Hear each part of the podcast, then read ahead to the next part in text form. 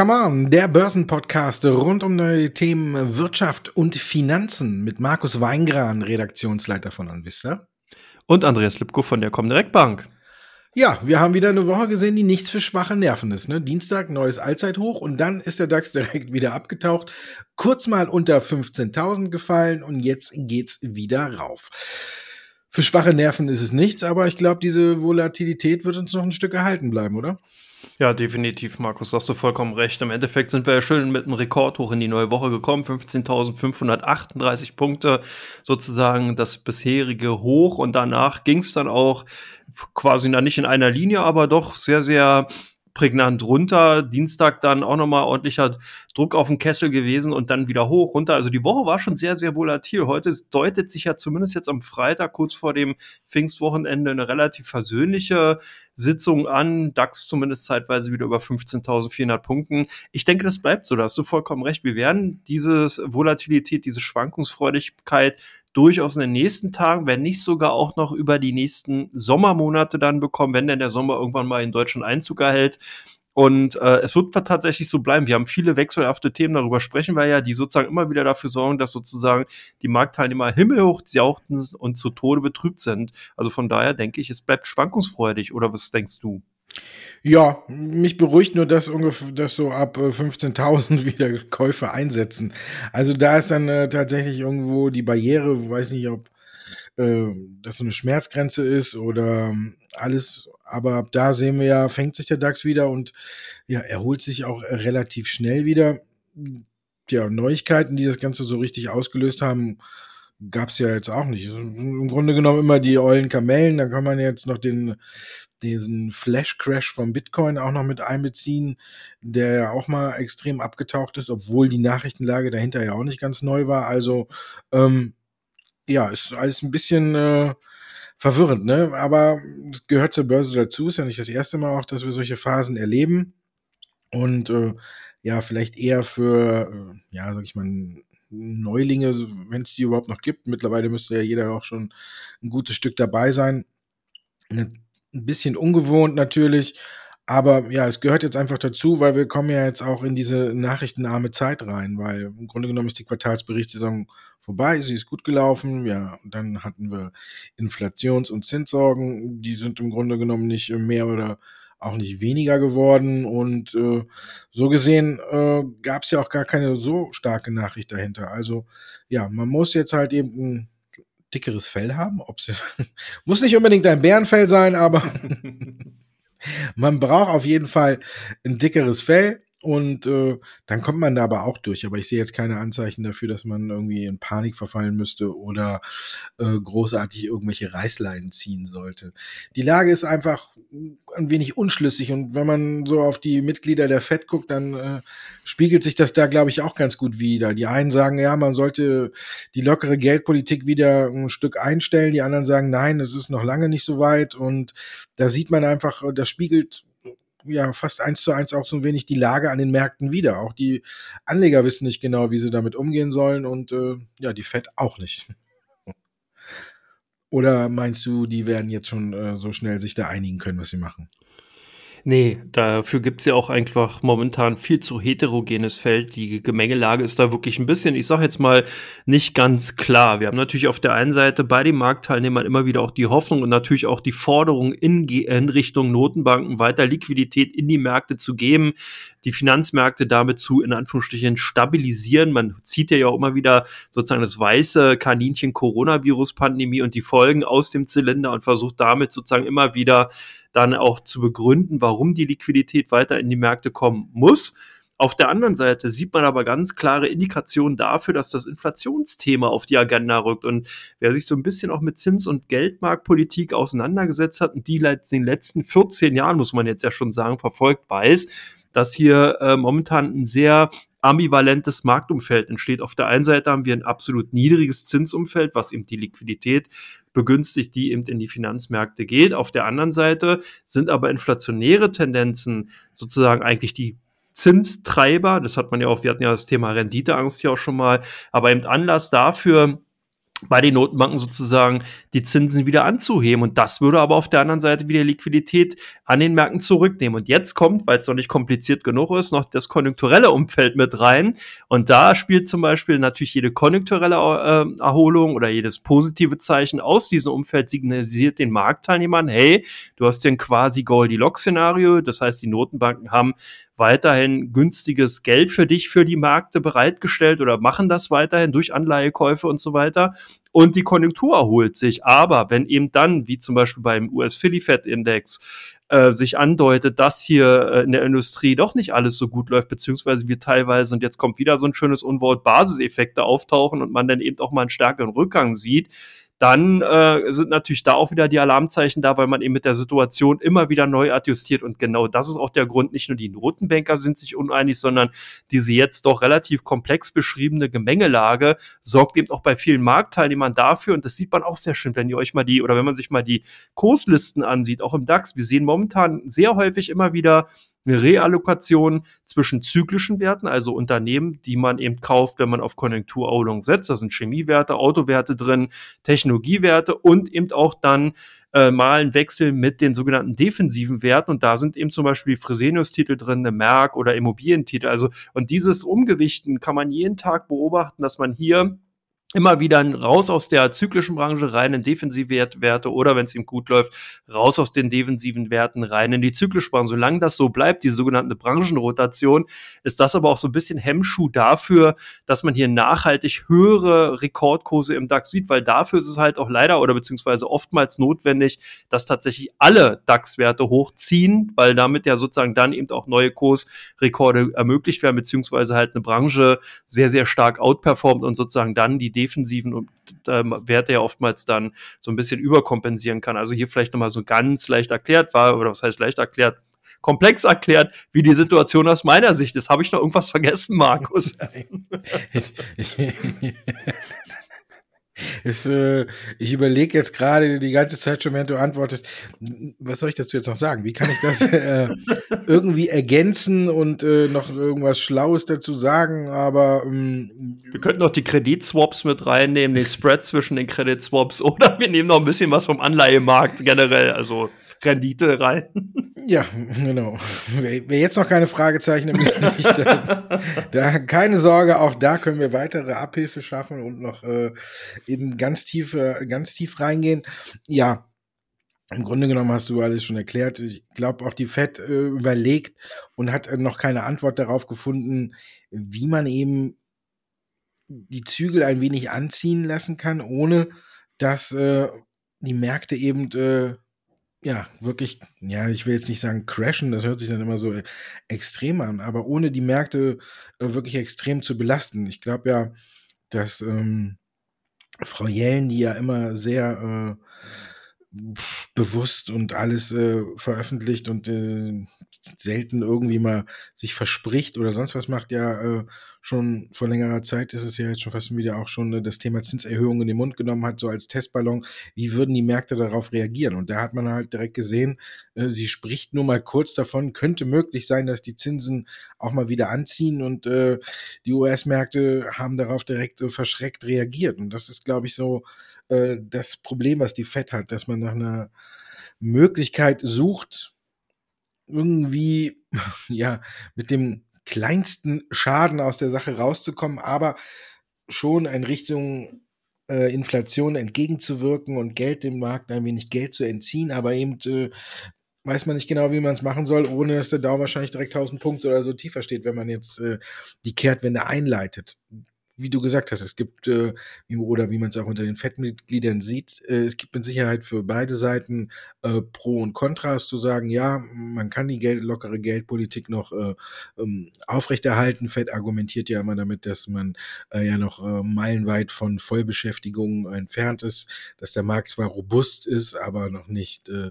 so robust, dass man handeln sollte. Auf der anderen Seite hast du gesagt, auch was, was es für Gründe gibt, die dafür sprechen könnten, jetzt wieder äh, ein wenig die Zügel anzuziehen. Und ich glaube, man hat noch keinen Weg gefunden, wie man das dem Markt irgendwie schmackhaft machen kann, ohne dass es wirklich äh, schlecht ankommt. Und da überlegt man noch. Aber ich glaube, Richtung Jahresende, wenn sich alles so weiterentwickelt, wird der Fed keine andere Möglichkeit bleiben. Und dann gucken wir mal, wie das Ganze ausgeht. Du hast schon gesagt, diese Rotation, die wir auch sehen, die wird jetzt auch angenommen äh, beim äh, Bitcoin, dass viele sagen, die Institutionellen haben ihre Pulver beim Bitcoin verschossen. Das ist jetzt allen wieder zu volatil und ähm, damit könnte Gold wieder ins Spiel kommen. Die Renaissance vom Gold, was ich so klammheimlich im Hintergrund hat sich der Goldpreis ja schon äh, ohne große Beachtung eigentlich wieder ganz gut entwickelt in den letzten zwei, drei Monaten. Also siehst du da auch äh, eine, eine Rotation? Ja, war Hammer, was da abgegangen ist. Ne? Das zeigt aber auch so ein bisschen, dass natürlich viele Marktteilnehmer, die gerade jetzt zum Thema Bitcoin äh, hier neu reingegangen sind, einfach auch ein Stück weit unbedarft natürlich waren und hier auch zu Kursniveaus äh, im Endeffekt rein sind und dann rausgedrückt worden. Ähm, ja, das ist natürlich eine Situation, die sieht man oftmals eben gerade natürlich auch bei sehr, sehr stark äh, privatkundenorientierten äh, Assetklassen, so halt auch wieder beim Bitcoin. Was wir natürlich dann auch gesehen haben, ist, dass viele anscheinend auf Kredit spekuliert haben oder mit Hebeln zumindest im Bitcoin und sich hier auch megamäßig die Finger verbrannt haben. Also was ich da teilweise von einigen Brokern und Bankern gehört habe, das war schon derbe, was da eben gelaufen ist. Also von daher merkt man, der Bitcoin hat tatsächlich noch ein bisschen was zu gehen, um eben hier wirklich erwachsen zu werden. Man ist tatsächlich immer noch in den Kinderschuhen und da fällt man eben auch ab und zu mal hin. Hauptsache, man steht wieder auf und läuft sozusagen weiter.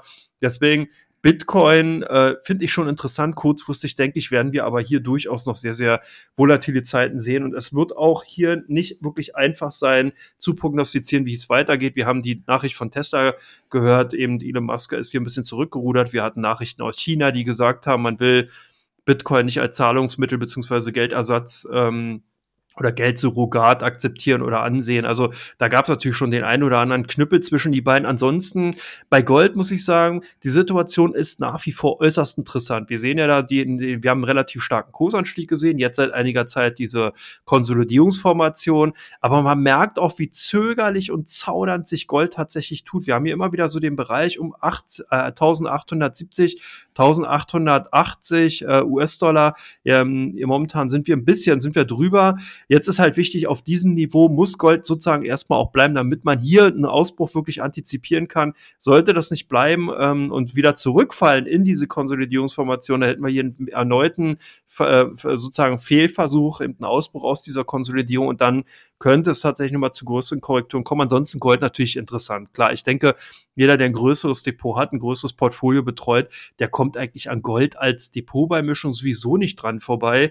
Ich fand es manchmal auch ein bisschen äh, sag ich mal, riskant, hier äh, so rechtlich heftig in Gold zu investieren, wie man es ja teilweise in einigen Jahren auch gesehen hat, dass hier wirklich sehr, sehr hohe Depotanteile einfach mit Gold dann eben ähm, entsprechend bedacht worden sind. Aber ich denke, als, wie gesagt, als da Beimischung ist Gold interessant und so würde ich Bitcoin auch sehen, dass man hier als noch kleinere Beimischung, ich habe sie auch bei den Vista Musterdepot äh, mit drin, glaube ich, ähm, dass da eben äh, Bitcoin durchaus eine Rolle spielen kann. Wie, wie schätzt du denn beide Assetklassen ein, Markus?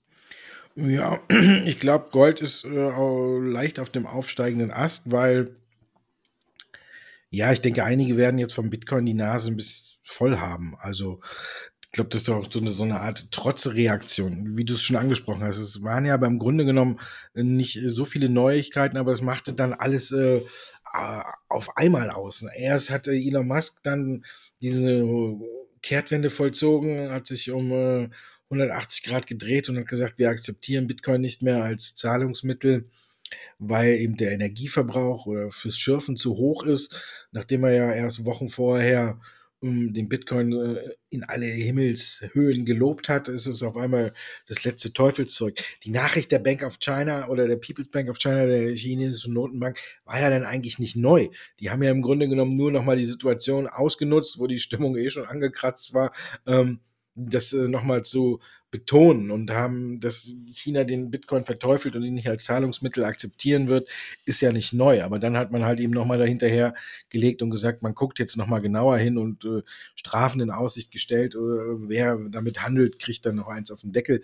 Ähm, das war vielleicht ein wenig neu, aber ansonsten ähm, ist das äh, so eine Tendenz entstanden, die eigentlich in meinen Augen ein Stück weit übertrieben war. Aber wie du sagst, dadurch sind viele Kleinanleger rausgedrückt worden und ähm, die haben jetzt äh, vielleicht auch die Nase voll. Zum einen sehen sie vielleicht auch nicht ganz zu Unrecht Elon Musk als Schuldigen dafür, weil diese Kehrtwende ist einfach äh, auch für mich nicht nachvollziehbar. Die Begründung, die er nachgeschoben hat, die, die dürfte er nicht zu dem Zeitpunkt festgestellt haben, sondern die war ja auch schon da, als äh, Tesla sich für den Bitcoin oder Elon Musk sich für den Bitcoin entschieden hat, dann dieses Rumgehampel mit dem Dogecoin und dass er jetzt mit den äh, Entwicklern zusammenarbeitet. Also ich finde das ganz dubios. Ich weiß nicht, ich ho hoffe, dass die SEC sich das mal anguckt und dass er da einen auf den Deckel kriegt, weil ich glaube, er hat, findet einfach nur Spaß daran, ähm, die Märkte irgendwie zu manipulieren. Er soll sich auf sein Auto, soll sich auf Tesla konzentrieren und mit dem Rest soll er einfach aufhören. Und jetzt kommt noch hinzu, dass auch viele Analystenhäuser jetzt nochmal aufgesprungen sind und auf den Bitcoin gehackt haben. Heute auch nochmal die Deutsche Bank, äh, die Vergleich mit Karl Lagerfeld äh, von nach Trendy ist die nächste Stufe kitschig und ja, ich glaube, dass da einige dann jetzt sagen, okay, ich habe die Schnauze voll, Gold ist nicht so volatil, dann gehe ich äh, da wieder rein und ähm, ja, aber insgesamt sehe ich auch den Bitcoin leicht angeschlagen, aber für die Zukunft noch nicht äh, ausgeblendet. Aber wie du schon sagtest, es ist ja halt mit allem muss man in Maßen umgehen. Ne? Wer sein ganzes Geld nur in Bitcoin gesteckt hat, ist jetzt äh, natürlich auf die Schnuten gefallen, aber wie oft predigen wir auch immer, dass man alles mit Maßen machen soll und nicht immer alles auf ein Pferd setzt. Ich gehe auch nicht auf die Rennbahn und setze mein ganzes Geld immer nur auf ein Pferd oder sonst was. Also, das ist immer so eine Ansicht und äh, ich glaube, Gold wird sich langsam nach oben tasten und der Bitcoin ist noch lange nicht abgeschrieben. So, dann hätten wir das auch besprochen. Kommen wir zu Teil 2, zu den Fragen.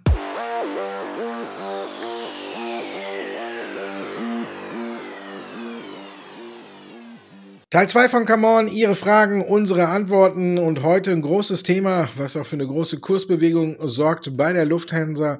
Die Thiel-Erben haben groß Kasse gemacht oder haben über die Hälfte der Aktien von Lufthansa wieder auf den Markt geworfen. Insgesamt waren es, glaube ich, 33 Millionen, die sie für 9,80 Euro verkauft haben. Ähm, wie groß ist das, äh, die Belastung jetzt für die Aktie für dich? Na gut, man hat ja in der Kursreaktion zum einen natürlich gesehen, dass hier die Enttäuschung bei vielen Marktteilnehmern einfach zu sehen war. Auf der anderen Seite darf man auch nicht vergessen, dieses große Aktienpaket, also die KB Holding hat hier 50 Prozent von dem eigentlichen Bestand verkauft, sodass man jetzt wieder unterhalb von 10 Prozent gekommen ist. Und man hat dafür auch dann im Endeffekt nur einen Kaufpreis von oder einen Verkaufspreis von 9,80 Euro bekommen. Das ist natürlich ein erheblicher Abschlag zu den dann äh, jetzt aktuellen Kursen. Das bedeutet, dass hier einfach auch dann viele auf der einen Seite natürlich Arbitrageure einfach raufgesprungen sind, die dann sozusagen die Aktie mit abgekauft haben, als, äh, abverkauft haben, als auch natürlich viele Marktteilnehmer, die jetzt sich auch einfach neu orientieren und natürlich überlegen, Mensch, wenn vorher so ein großer Ankerinvestor da war, der jetzt seine Position reduziert, sieht es vielleicht bei der Gesellschaft tatsächlich noch nicht so rosig aus, wird es hier vielleicht doch noch ein bisschen länger dauern, was für Möglichkeiten oder was für Themen gibt es in dem Tourismus bzw. Flugkonzern, was vielleicht noch nicht publik wurde. Also man hat hier wieder natürlich ein Umfeld geschaffen für sehr, sehr viel Spekulation. Situation.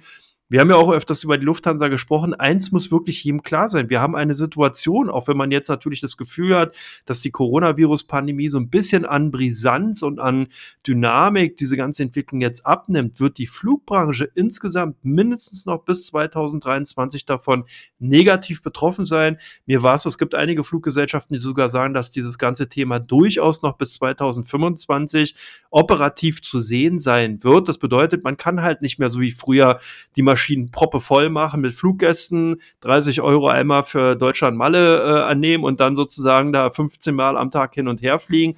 Die Zeiten sind vorbei, sondern man hat eben hier eine bestimmte Auslastungsgrenze, die, man hat hier bestimmte Hygienevorschriften, die eingehalten werden müssen und die führen genau dazu, dass natürlich da eben auch sehr, sehr viele äh, Einschnitte im operativen Geschäft eben zu sehen sind. Und wir haben natürlich ein Problem gehabt, ein ganz klares, es hat sich natürlich durch die konjunkturelle Abkühlung, durch die äh, Veränderung auch bei Lieferprozessen und Logistik äh, erwägen, eben natürlich auch bei den Luftfahrtgesellschaften einiges getan. Und wir dürfen noch ein Thema nicht vergessen, es ist für die Luftgesellschaft, Luftfahrtgesellschaften auch, auch, insbesondere für Deutsche wird es ein Thema werden.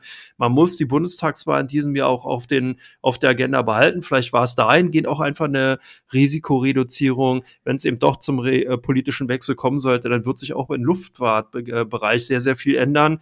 Und das muss nicht unbedingt positiv dann für die Gesellschaften sein. Also von daher, es ist nachvollziehbar für die Belastung oder für die Aktien auf jeden Fall ganz klar ersichtlich. Und ich würde auch hier weiterhin eher vorsichtig sein. Die Einstellung vorsichtig sein, zu, in, bei Bayer scheint auch der Richter zu haben. Glyphosatstreit ist immer noch nicht beigelegt. Sag mal, Markus, wie lange geht das noch? Du hast da bestimmt irgendwelche Einblicke. Ja, ich total. Ähm, ja, ich habe mich jetzt nach dem letzten, nach der letzten Anhörung gefragt, äh, will Bayer nicht, kann Bayer nicht und das Problem ist ja gleich geblieben. Im Grunde genommen ist der Worst Case ist ausgeblieben, dass es irgendwie ein Vergleich vom Tisch ist und der Richter sich komplett dagegen gestellt hat, aber die ja, die strittigste Position bleibt halt immer noch, wie man mit äh, weiteren Klagen, die noch kommen können, kommen, ähm, umgeht. Bayer hatte ja da vorgeschlagen, dass man dann ein Expertengremium benennt und die dann äh, über jede weitere Klage, die nach dem Vergleich noch eingeht, äh, entscheidet. Und das scheint dem Richter ein Dorn im Auge zu sein. Und äh, ich weiß nicht, äh, ich habe da auch lange überlegt, was man da jetzt machen könnte.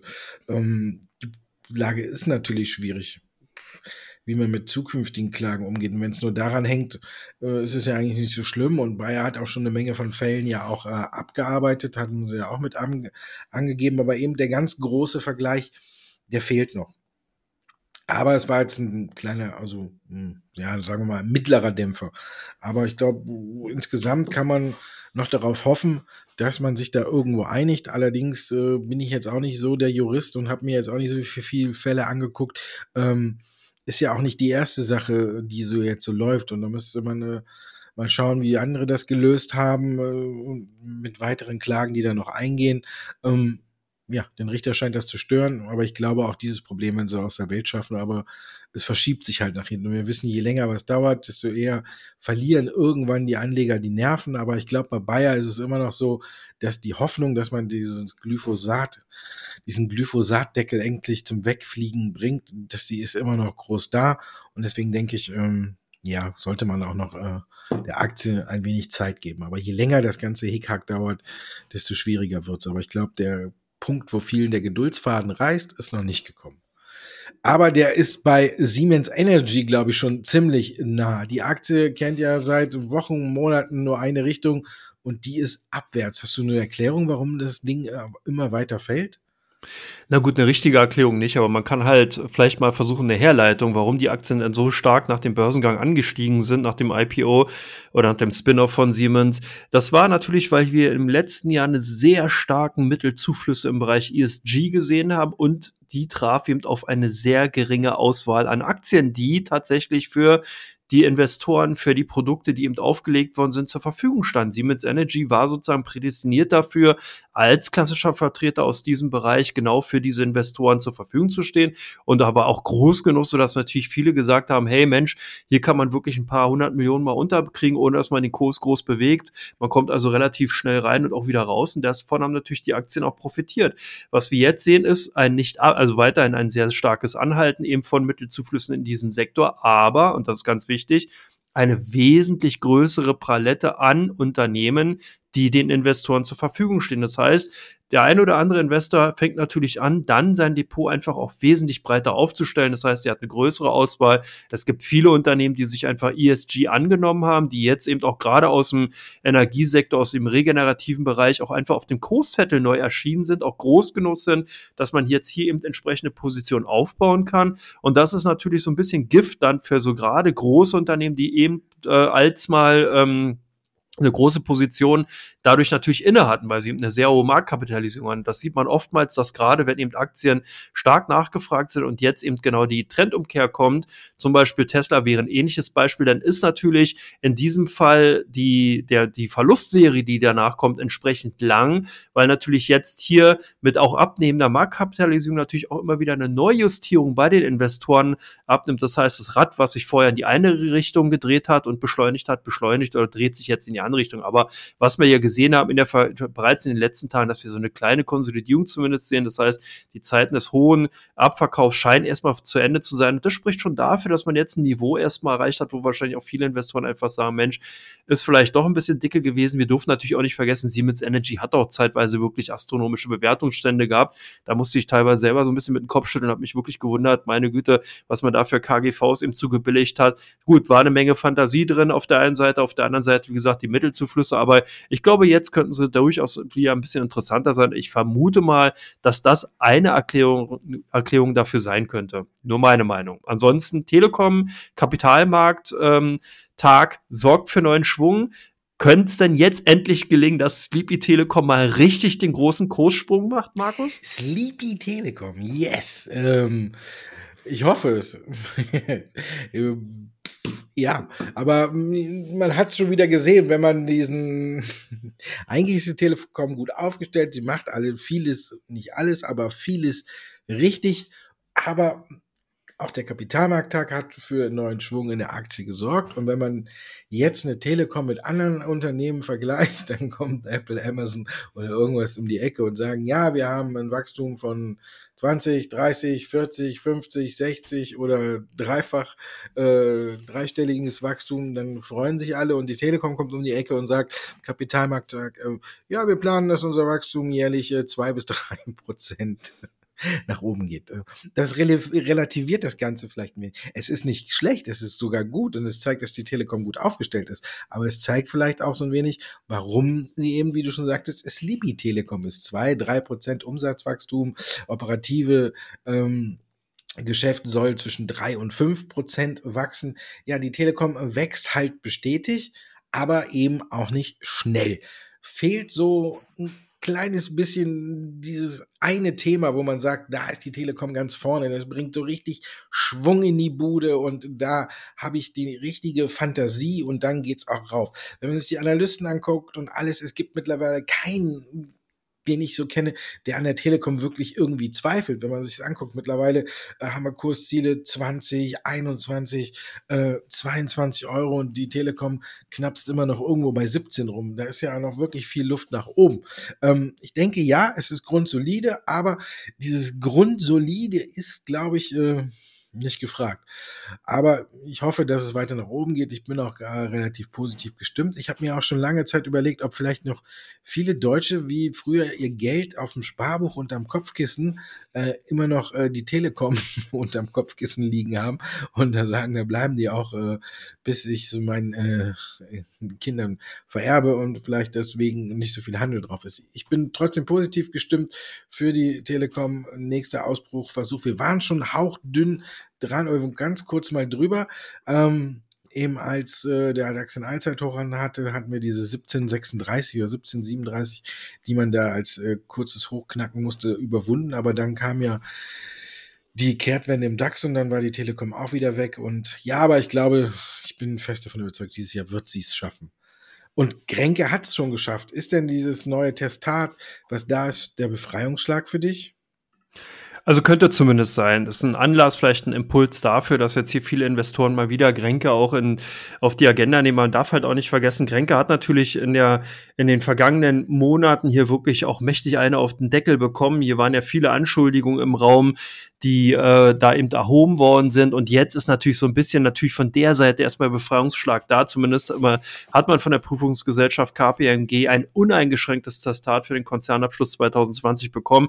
Das ist sehr wichtig, eben eine große, honorige äh, Wirtschaftsprüfungsgesellschaft ist hier wichtig und ein uneingeschränktes Testat. Das heißt, man hat hier tatsächlich nichts gefunden oder beziehungsweise nichts gefunden, was eben das Testat äh, einschränken könnte. Das ist sehr wichtig eben gerade für Investoren. Also von daher, daher würde ich sagen, äh, kann man sagen, ja, der Impuls ist gesetzt. Auf der anderen Seite denke ich aber, dass man jetzt hier gucken wird, wie geht man denn diesen Vorwürfen, die man eben sozusagen immer wieder auch erhalten hat, wie kann man denen entgegentreten? Da war ja immer wieder auch die Sache, dass man gesagt hat, das ganze Konstrukt insgesamt insgesamt, das ist zu undurchsichtig. Man kann da nicht so richtig durch, durchblicken, wie die Struktur von diesem Konzern ist. Jetzt will man ja die Diversifizierung der Finanzgrundlagen des Finanzdienstleisters machen und hat dahingehend schon mindest, zumindest mal vor, hier so ein bisschen in der Bilanz einiges äh, zu unternehmen. Und ich glaube, das ist auch der wichtige Schritt, dass man hier einfach wesentlich klarer eben die Bilanz eben so positioniert bzw. konstruiert, dass einfach Investoren hier auch besser verstehen, wie ist der Konzern aufgestellt, wie laufen die einzelnen Einheiten und dass da natürlich die Vorwürfe, die man zumindest erstmal erheben konnte, die sich ja jetzt anscheinend auch nicht als äh, werthaltig herausgestellt hat,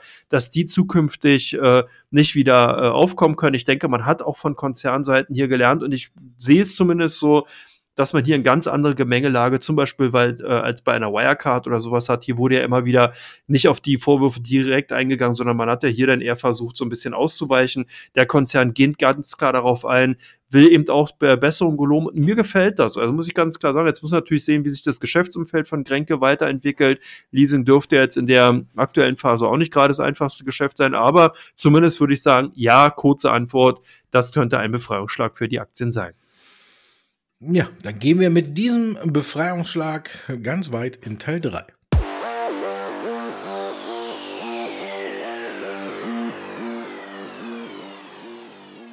Teil 3 von Come On. Wir gucken auf die Aktien, die besonders stark bei der Comdirect gehandelt werden und besonders stark gesucht werden auf der Seite von onvista.de.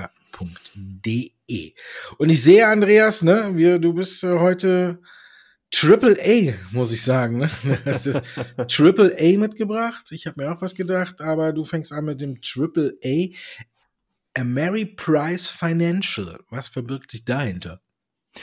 Ja, ähm, American Price, Fin äh, Ameri Ameriprise Financial ist sozusagen die Muttergesellschaft der Threadneedle ähm, Fondsgesellschaft. Und äh, da gab es wirklich sehr, sehr auffällige Handelsbewegungen, die man auch wirklich im, im Xetra-Chart sehen kann. Das Handelsvolumen wirklich seit einigen Tagen sehr, sehr groß. Und hier ist auch viele kommen direkt Kunden dabei, die hier zumindest erstmal irgendwie die Ameriprise Financial für sich entdeckt haben. Ob es jetzt die Nachricht ist, dass man hier Teile von BMO, den kanadischen äh, Broker, äh, übernimmt oder tatsächlich die Aktien eben, ja, gerade eben durch andere Nachrichten äh, in den Fokus gerückt sind, das weiß ich jetzt aktuell nicht, aber zumindest sind die Aktien ähm, bei unseren Kunden sehr, sehr stark nachgefragt gewesen. Jetzt bin ich mal gespannt, was bei dir da eigentlich bei rauskommt. Du hast ja hier auch eine nette Kombi mitgebracht und darunter ist zum Beispiel Deutz. Ja, Deutz ist äh, super. Da wird bei uns auch verstärkt nachgeguckt. Die sind ja auch wieder auf dem aufstrebenden Ast, haben zuletzt ganz gute Zahlen geliefert und äh, ich habe heute mal drei Aktien mitgebracht, die mussten vom äh, Alphabet her auch äh, zu meinem heutigen Gruß passen und da habe ich gedacht, bringe ich mal äh, Deutz mit und die ist immer wieder ein Blick wert und ich finde, die Aussichten sind gut. Zuletzt hat man auch die Prognose leicht angehoben und deswegen wird bei uns natürlich auch immer verstärkt auf den Kurs geguckt. AAA, Alphen. Ja, Spezialist für Energiespeichersysteme. Wir hatten das Thema ESG gerade. Wir haben äh, im Endeffekt dieses Thema nach wie vor in Alphen, in ein, ein, niederländisches Unternehmen, auch bei uns ganz stark nachgefragt. Natürlich, weil man hier einfach auf Unternehmen setzt, die dafür Sorge tragen, dass die Stromnetze der Zukunft verlässlicher, nachhaltiger und innovativer werden. Und da ist Alphen einfach ganz weit vorne dabei. Deswegen sind die Aktien bei unseren Kunden sehr stark nachgefragt gewesen. Jetzt kommen wir zu dem zweiten Unternehmen, Eckert und Ziegler. Ja, auch Zahlen äh, diese Woche gebracht, die waren gut. Äh, am ersten Tag sind sie nicht ganz so gut angekommen, am zweiten Tag haben sie dann nochmal richtig nachgewirkt. Man hat noch eine Sparte verkauft und äh, ich denke, auf lange Sicht ist Eckert und Ziegler im Bereich der Onkologie und alles äh, weiterhin eine sehr äh, gute Sache. Und bei uns haben sehr viele dann natürlich nachgeschaut, wie reagiert die Aktie auf die Zahlen und es war alles im Grunde genommen, muss man sagen, positiv. Und ich glaube, es wird auch noch eine ganze Zeit positiv so bleiben. Und dann kommen wir noch zu Allstate. Ja, ein Primärversicherer aus den USA, zeitlang auch mal versucht, in Deutschland Fuß zu fassen. Allstate Direct, der eine oder andere kann sich vielleicht noch dran erinnern, schon ein paar Jahre her. Aber auf jeden Fall eben einer von den großen äh, Primary-Gesellschaften äh, oder Versicherungsgesellschaften in den USA. Und die kamen mit ähm, Report raus, dass man eben auch hier durch einige Katastrophen beziehungsweise einigen Schadensersatzleistungen doch 490 Millionen US-Dollar eben nachsteuern äh, berappen muss. Und das hat so einigen Anlegern nicht so richtig geschmeckt. Anscheinend scheinen auch die Aktien entsprechend bei den Depots oder Kunden von äh, der Comdirect eben entsprechend vertreten gewesen zu sein, dass die heute eben doch hier sehr, sehr stark abverkauft bzw. verkauft worden sind. Nicht stark vom Kursniveau her, sondern eben vom Handelsvolumen her. Und deswegen sind die Aktien hier auch bei den Top 3 gelandet. Und jetzt, last but not least, Barrick Gold. Ja, wir haben ja vorhin schon über den Goldpreis gesprochen und wir wissen ja, wenn der Goldpreis anzieht, dann ziehen irgendwann auch später die Aktien hinterher. Und da ich glaube, dass der Goldpreis noch äh, vielleicht jetzt mal kurz konsolidiert, aber insgesamt dann doch wieder ein Stück hochgeht, habe ich mir die ganzen Aktien mal angeschaut und dann habe auch gesehen, dass bei uns auf der Seite äh, auch verstärkt wieder eben wegen dieser Überlegungen auf Barrick Gold geschaut wird. Ähm, Endeavor Mining, die man ja auch kennt und die auch zu den größten gehört, die ist schon wieder ziemlich nah in im Bereich ihres Allzeithochs, aber eine Barrick Gold eben noch nicht. Und da kann man in aller Ruhe äh, dann da auch mal drauf gucken. Und das haben bei uns auch viele getan. Und deswegen äh, habe ich heute dann äh, passend zum B äh, Barrick Gold mitgebracht. Die drei Buchstaben DEB. Heute beginnt die Eishockey-Weltmeisterschaft. DEB, echt? DEB, heute äh, 15 Uhr äh, startet das erste Spiel gegen Italien und deswegen habe ich äh, die DEB-Aktie, die DEB mitgebracht und ähm, um den Jungs alles Gute zu wünschen bei der Weltmeisterschaft. Eishockey. Sehr gut. Vielleicht haben wir ein paar Zuhörer sozusagen aus der äh, aus dem Kreise der Eishockeyspieler, so dass sozusagen dein Gruß dann auch direkt da anlandet. Dann sollen sie es, sollen sie es dir zuschreiben. Ich wünsche dir ein schönes Wochenende. Hat bei euch schon was auf? Dürfst du raus? Ja, ich glaube, ab morgen wird hier alles äh, ein bisschen lockerer in Hamburg und auch das Wetter wird lockerer, schöner. Das Zeit deutet sich schon an und es ist ja auch ein schönes langes Wochenende. Wir haben ja Pfingstmontag, das heißt, die Börsen sind zwar offen, aber viele werden zu Hause bleiben. Das stimmt. Aber vielleicht kann man sich ja mit Maske irgendwo mal kurz hintrauen. In Düsseldorf soll jedenfalls äh, die Altstadt wieder aufnahmen. Oh. Bin mal gespannt, ob es da einen Andrang gibt. Vielleicht gucke ich ja auch mal, ob ich mir eine Pizza am Rhein gönne. Ich werde sehen. Also, dann wünsche ich dir ein schönes verlängertes Wochenende und allen, die uns zuhören, das Gleiche. Wir hören uns nächsten Freitag wieder.